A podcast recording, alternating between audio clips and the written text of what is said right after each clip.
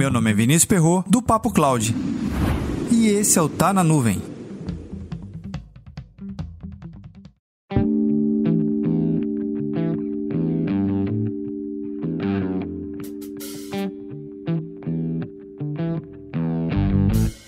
Para que serve ter um ambiente de disaster recovery? Alternativa A, para dizer que tem. Alternativa B, para garantir que minimamente o seu negócio vai continuar de pé, mesmo depois de um desastre.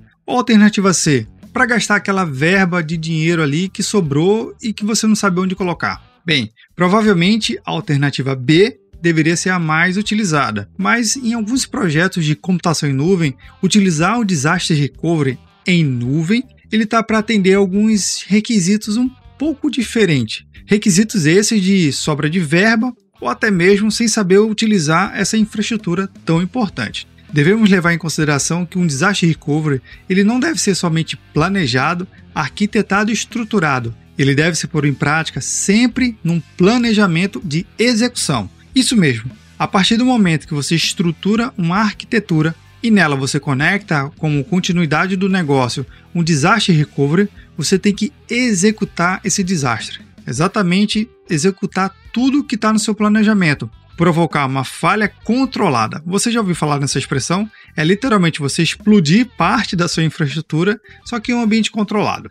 Mas para que, que é isso? Primeiro, para você validar que a sua estrutura que você contratou vai estar realmente atendendo aos seus requisitos de negócio. Segundo, saber se a sua equipe está preparada efetivamente para atender e seguir o protocolo. Mas espera aí, que protocolo?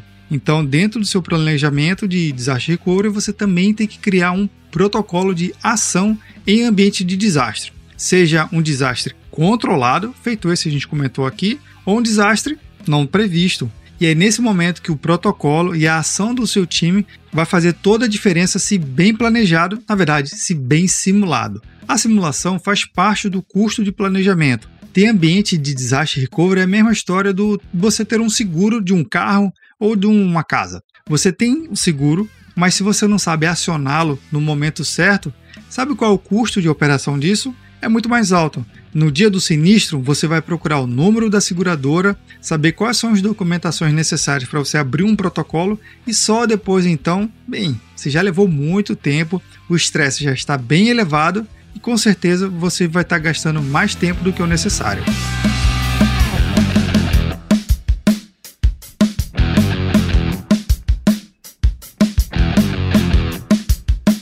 Como você enxerga um ambiente de disaster recovery? É somente como um seguro alternativo? Comenta lá no nosso grupo do Telegram, bit.ly barra Telegram. Vale super a pena você pôr em prática esse plano e exercitar sempre que possível. Qual a melhor regra? Mensal, trimestral, uma vez por ano ou sabe lá quando? Bem, não existe uma regra de ouro aqui.